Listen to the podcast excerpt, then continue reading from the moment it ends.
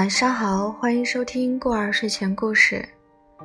好久没有更新了，今天呢，我们接着来分享沈从文先生的《编程》第二章，希望大家会喜欢。《编程》作者沈从文，第二章第四小节，还是两年前的事。五月端阳，渡船头祖父找人做了代替，便带了黄狗同翠翠进城，过大河边去看划船。河边站满了人，四只朱色长船在潭中划着。龙船水刚刚涨过，河中水皆豆绿，天气又那么明朗，鼓声砰砰响着。翠翠抿着嘴，一句话不说，心中充满了不可言说的快乐。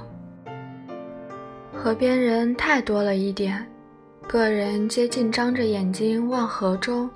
不多久，黄狗还在身边，祖父却急得不见了。翠翠一面注意划船，一面心想：过不久祖父总会找来的。但过了许久。祖父还不来，翠翠便稍稍有点着慌了。先是两人同黄狗进城的前一天，祖父就问翠翠：“明天城里划船，倘若一个人去看，人多怕不怕？”翠翠就说：“人多我不怕，但自己只是一个人可不好玩。”于是祖父想了半天。方想起一个住在城中的老熟人，赶夜里去城里商量，请那老人来看一天渡船，自己却陪翠翠进城玩一天。且因为那人比渡船老人更孤单，身边无一个亲人，也无一只狗，因此便约好了那人早上过家中来吃饭，喝一杯雄黄酒。第二天，那人来了。吃了饭，把职务委托那人以后，翠翠等便进了城。到路上时，祖父想起什么似的，又问翠翠：“翠翠，翠翠，人那么多，好热闹，你一个人敢到河边看龙船吗？”翠翠说：“怎么不敢？可是一个人有什么意思？”到了河边后。长潭里的四只红船，把翠翠的注意力完全占去了。身边祖父似乎也可有可无了。祖父心想：时间还早，到收场时，至少还得三个时刻。西边的那个朋友，也应当来看看年轻人的热闹。回去一趟，换换地位还赶得及。因此就问翠翠。人太多了，站在这里看，不要动。我到别处去有事情。无论如何，总赶得回来伴你回家。翠翠正为两只竞速并进的船迷着，祖父说的话毫不思索就答应了。祖父知道黄狗在翠翠身边，也许比他自己在他身边还稳当，于是便回家看船去了。祖父到了那渡船处时，见代替他的老朋友正站在白塔下注意听远处鼓声。祖父喊他，请他把船拉过来。两人渡过小溪，仍然站到白塔下去。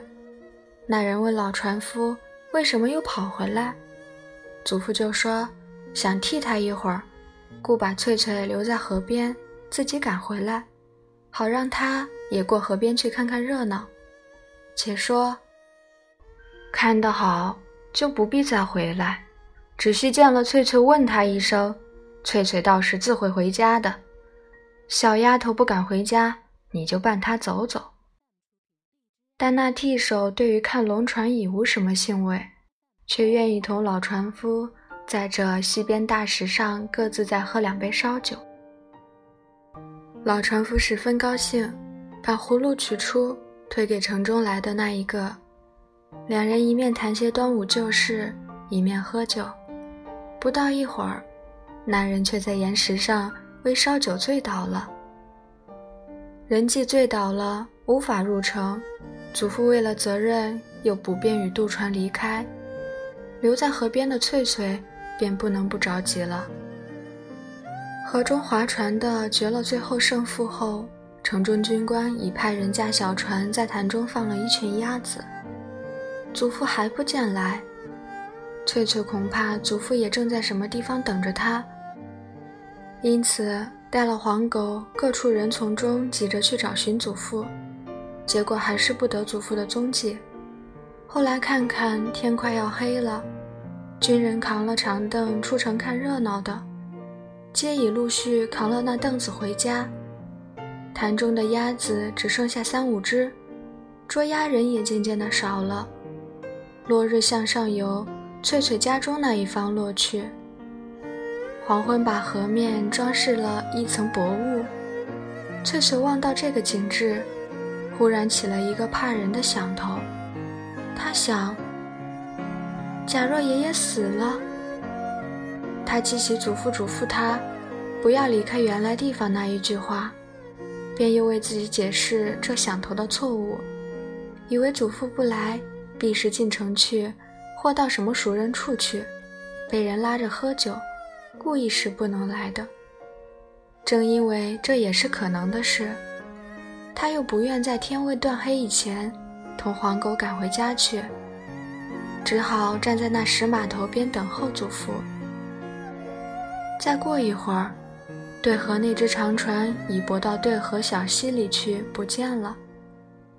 看龙船的人也差不多全散了。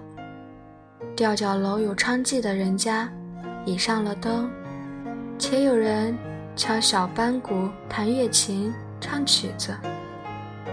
另外一些人家，又有划拳醒酒的吵嚷声音。同时，停泊在吊脚楼下的一些船只，上面也有人在摆酒炒菜，把青菜、萝卜之类倒进滚热油锅里去时，发出“沙”的声音。河面已朦朦胧胧，看上去好像只有一只白鸭在潭中浮着，也只剩一个人追着这只鸭子。翠翠还是不离开码头，总相信祖父会来找她。同他一起回家。吊脚楼上唱曲子，声音热闹了一些，只听到下面船上有人说话。一个水手说：“金婷，你听你那婊子陪川东庄客喝酒唱曲子，我赌个手指，说这是他的声音。”另一个水手就说：“他陪他们喝酒唱曲子，心里可想我，他知道我在船上。”先前的那一个又说：“身体让别人玩着，心还想着你，你有什么凭据？”另一个说：“我有凭据。”于是这水手吹着呼哨，做出一个古怪的记号。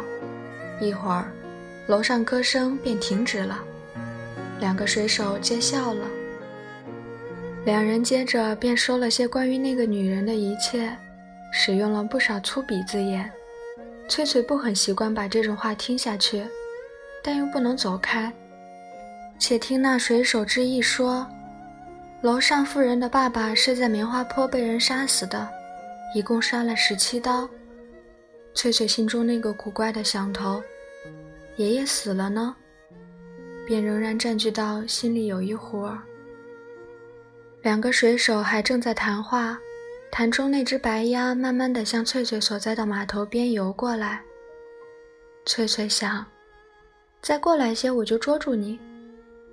于是静静地等着。但那鸭子将近岸边三丈远近时，却有个人笑着喊那船上水手。原来水中还有个人，那人已把鸭子捉到手，却慢慢地踹水游进岸边的。船上人听到水面的喊声，在隐约里也喊道：“二老，二老，你真能干！你今天得了五只吧？”那水上人说：“这家伙狡猾得很，现在可归我了。你这时捉鸭子，将来捉女人一定有同样的本领。”水上那一个不再说什么，手脚并用地拍着水傍了码头。湿淋淋地爬上岸时，翠翠身旁的黄狗，仿佛警告水中人似的，汪汪地叫了几声。那人方注意到翠翠，码头上已无别的人。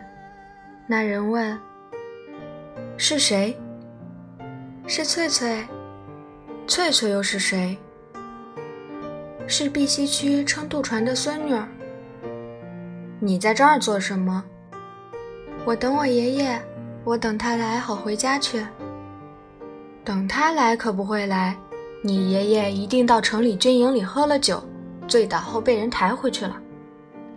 他不会，他答应来，他就一定会来的。这里等也不成，到我家里去，到那边点了灯的楼上去，等爷爷来找你好不好？翠翠误会邀他进屋里的那个人的好意，正记着水手说的妇人丑事，他以为那男子就是要他上有女人唱歌的楼上去。本来从不骂人。这时正因等候祖父太久了，心中焦急得很。听到要他上去，以为欺侮了他，就轻轻地说：“你个背时砍脑壳的！”话虽轻轻的，那男的却听得出，且从声音上听得出翠翠年纪，便带笑说：“怎么，你骂人？你不愿意上去，要待在这儿？回头啊，水里大鱼来咬了你，可不要叫喊。”翠翠说：“鱼咬了我也不关你的事。”那黄狗好像明白翠翠被人欺侮了，又汪汪地吠起来。那男子把手中白鸭举起，向黄狗吓了一下，便走上河街去了。黄狗为了自己被欺侮，还想追上去，翠翠便喊：“狗狗，你叫人也看人叫。”翠翠意思仿佛只在告给狗。那轻薄男子还不值得叫，但男子听去却是另外一种好意。男的以为是他要狗莫向好人乱叫，放肆地笑着不见了。又过了一阵儿，有人从河街拿了一个废缆做成的火炬，喊叫着翠翠的名字来寻他。到身边时，翠翠却不认识那个人。那人说：“老船夫回到家中。”不能来接他，故搭了过渡人口信儿来告翠翠，要他即刻就回去。翠翠听说是祖父派来的，就同那人一起回家，让打火把的在前引路，黄狗时前时后，一同沿了城墙向渡口走去。翠翠一面走，一面问那拿火把的人：“是谁告他，知道他在河边？”那人说。是二老告诉他的，他是二老家里的伙计，送翠翠回家后还得回转河街。翠翠说：“二老他怎么知道我在河边？”那人便笑着说：“他从河里捉鸭子回来，在码头上见你，他说好意请你上家里坐坐，等候你爷爷。你还骂过他。你那只狗啊，不识吕洞宾，只是叫。”翠翠带了点惊讶，轻轻地问：“二老是谁？”那人也带了点惊讶，说：“二老你还不知道？就是我们河街上的挪送二老，就是岳云，他要我送你回去。”挪送二老在茶洞地方不是一个生疏的名字。翠翠想起自己先前骂人那句话，心里又吃惊又害羞，再也不说什么。默默地随了那火把走去，翻过小山区，望得见对街家中火光时，那一方面也看见了翠翠那边的火把。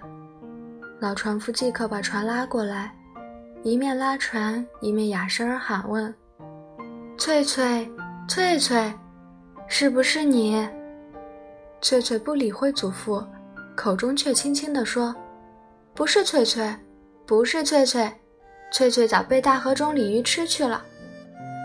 翠翠上了船，二老派来的人打着火把走了。祖父牵着船问：“翠翠，你怎么不答应我？生我的气了吗？”翠翠站在船头，还是不作声。翠翠对祖父那一点埋怨，等到把船拉过了溪，移到了家中，看明白了醉倒的另一个老人后，就完事儿了。但另一件事，属于自己不关祖父的，却使翠翠沉默了一个夜晚。第五小节，两年日子过去了，这两年来两个中秋节，恰好的五月亮可看。凡在这边城地方，因看月而起整夜男女唱歌的故事，皆不能如期举行。故两个中秋留给翠翠的印象，极其平淡无奇。两个新年却照例可以看到军营里与各乡来的狮子龙灯。在小教堂迎春，锣鼓喧天，很热闹。到了十五夜晚，城中舞龙耍狮子的镇干兵士，还各自赤裸着肩膀，往各处去欢迎炮仗烟火。城中军营里，税关局长公馆，河街上一些大字号，莫不预先结老毛竹筒，或镂空棕榈树根株，用洞箫。放货黄炭钢砂，一千锤八百锤，把烟火做好。好勇取乐的军士，光赤着个上身，玩着灯，打着鼓来了。小鞭炮如落雨的样子，从悬到长杆尖端的空中，落到玩灯的肩背上。锣鼓催动急促的拍子，大家皆为这事情十分兴奋。鞭炮放过一阵后。用长凳绑着的大筒灯火，在场坪一端燃起了引线，先是丝丝的流泻白光，慢慢的，这白光便吼啸起来，做出如雷如虎惊人的声音。白光向上空冲去，高至二十丈，下落时便洒洒着满天花雨。玩灯的兵士在火花中绕着圈子。俨然毫不在意的样子。翠翠同她的祖父也看过这样的热闹，留下一个热闹的印象。但这印象不知为什么原因，总不如那个端午所经历的事情甜而美。翠翠为了不能忘记那件事，上年一个端午又同祖父到城边河街去看了半天船。一切玩得正好时，忽然落了行雨。无人衣衫不被雨湿透，为了避雨，祖孙二人同那只黄狗走到顺顺吊脚楼上去，挤在一个角鱼里。有人扛凳子从身边过去，翠翠认得那人是去年打了火把送她回家的人，就告知祖父：“爷爷，那个人去年送我回家，他拿了火把走路时，真像个喽啰。”祖父当时不作声，等到那人回头又走过面前时，就一把抓住那个人，笑嘻嘻说：“嗨嗨，你这个人，要你到我家喝一杯也不成，还怕酒里有毒，把你这个真命天子毒死。”那人一看是守渡船的，且看到了翠翠，就笑了：“翠翠，你大长了。”二老说：“你在河边，大鱼会吃你。我们这里河中的鱼，现在可吞不下你了。”翠翠一句话不说，只是抿起嘴唇笑着。这一次虽在这喽啰长年口中听到个二老名字，却不曾见及这个人。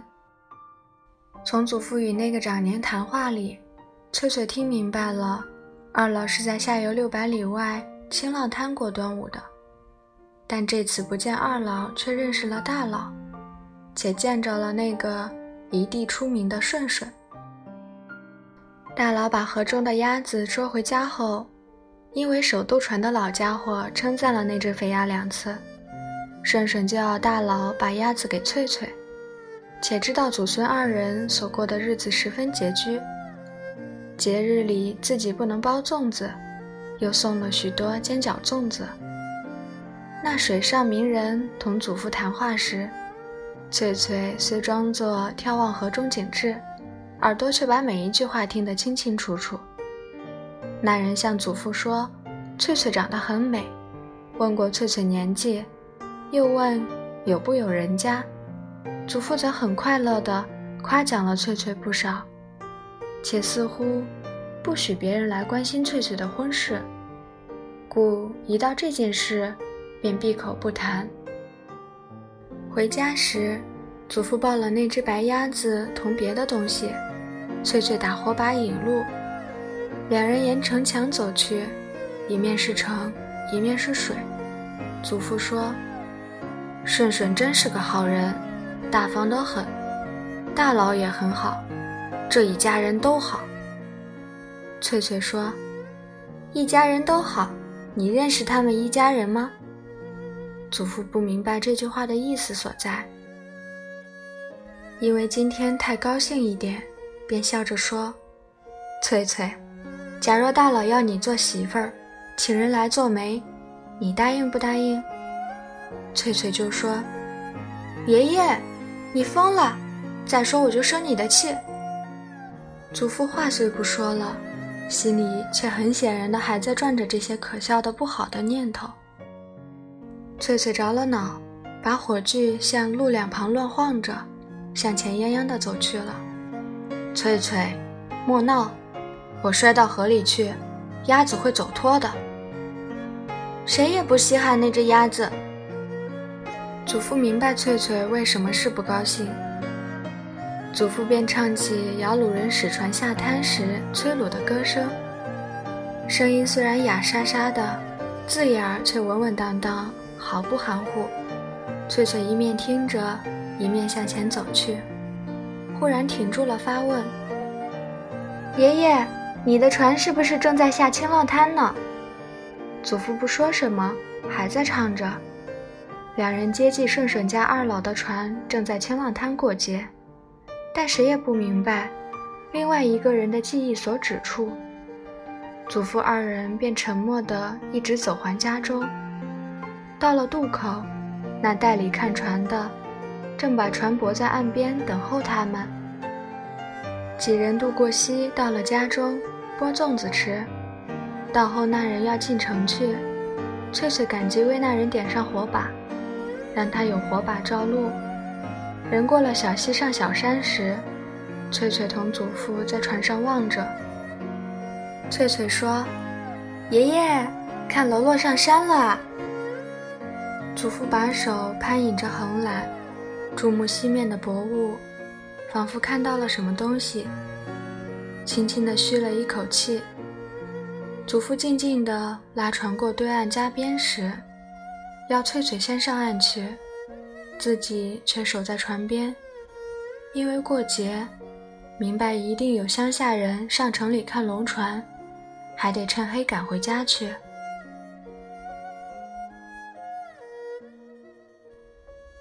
第五节到这里就结束了，那么我们今天的分享就先到这里，希望大家做个好梦，晚安。